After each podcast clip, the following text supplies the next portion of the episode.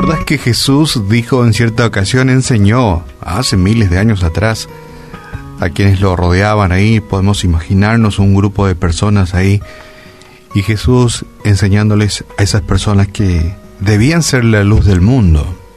Fácilmente entendemos que qué diferencia hay entre luz y oscuridad, o tal vez entre conocimiento y desconocimiento, entre tristeza y alegría, entre vida y muerte. ¿Verdad que podemos distinguir la gran diferencia?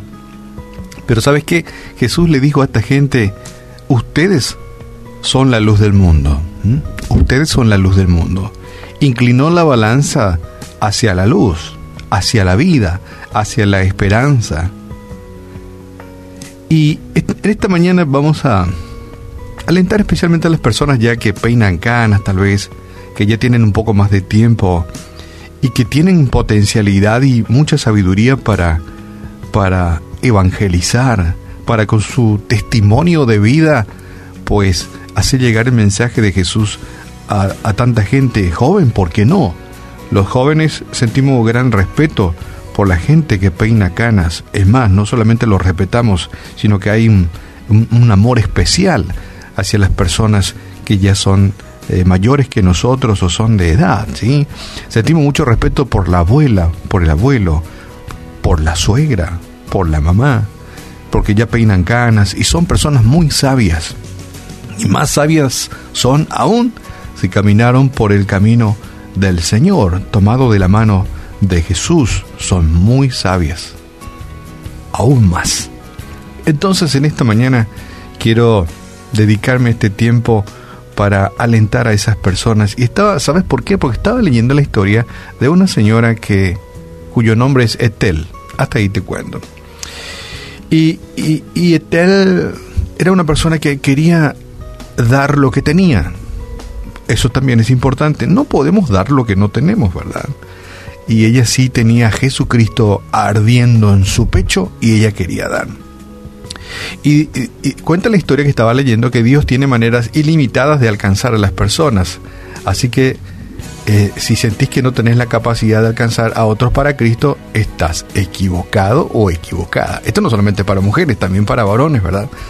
Etel tenía 76 años de edad y con el deseo de servir a su Señor, todavía aún a esa edad. Le pidió a su pastor si podía enseñar en una clase de escuela dominical.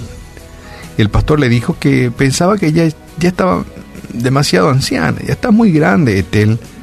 Y Etel entonces regresó a su casa un poco decepcionada y un poco triste.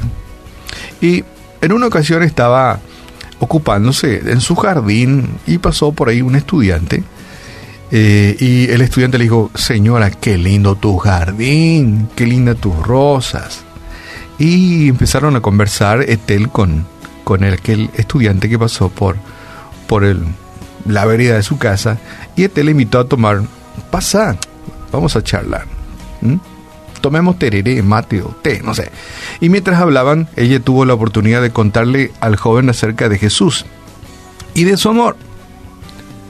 El estudiante regresó al día siguiente, siempre pasaba por ahí, y se formó una linda amistad. Y días atrás ya venía con otros estudiantes. Y ese fue el inicio del ministerio de Etel. ¡Wow!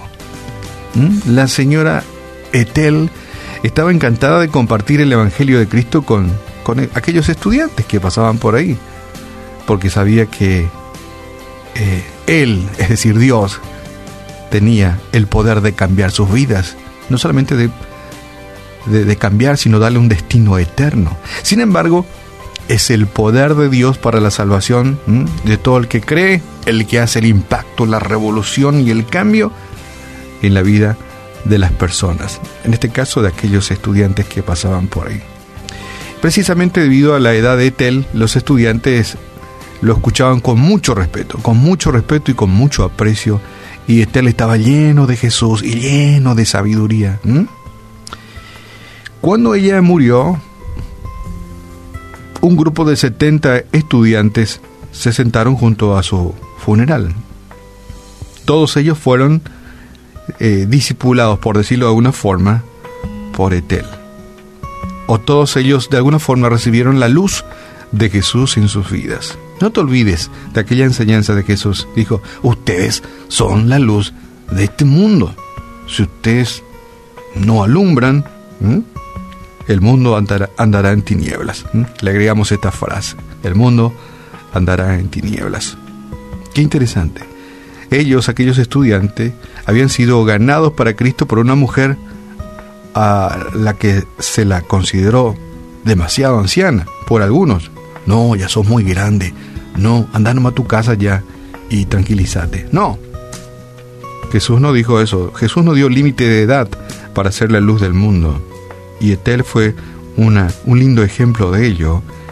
Aún en sus años este, maduros, no paraba de enseñar a un grupo de jóvenes el amor de Jesucristo. No le enseñaba religión, no le enseñaba, este, no, le, no, trataba de guiarles a algún centro de fe, no, simplemente les compartía el amor de Jesús. Y sabes que en esta mañana quiero dejarte esto para vos que peinas cana y a veces decís yo qué puedo hacer, yo ya no puedo hacer. A veces oro, más soy del grupo de intercesión.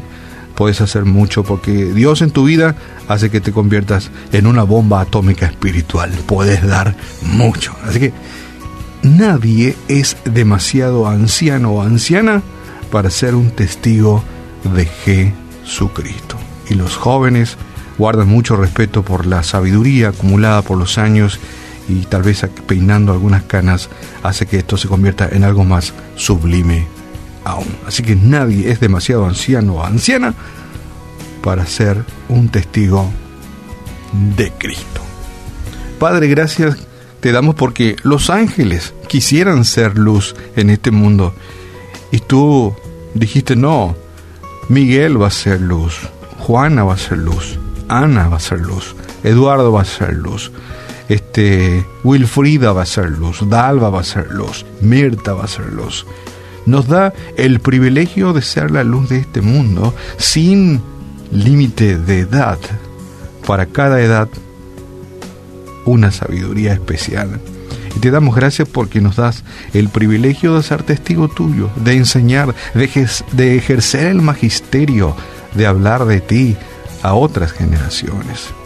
Qué privilegio tenemos de ser parte de la empresa más grande, la empresa de tu reino, de la expansión de tu palabra y de estas buenas nuevas de perdón de pecados, salvación y vida eterna. Hoy oramos por tanta gente que peina canas, canas y tiene mucho para dar y que tal vez se sienta apocado o apocada y se sienta que ya no, no, tiene mucho para dar, que tú puedas poner en su vida ese fuego ardiente de que sí pueden aún alcanzar otras generaciones por el poder de tu amor en sus vidas y ellos puedan predicar y hablar de ti.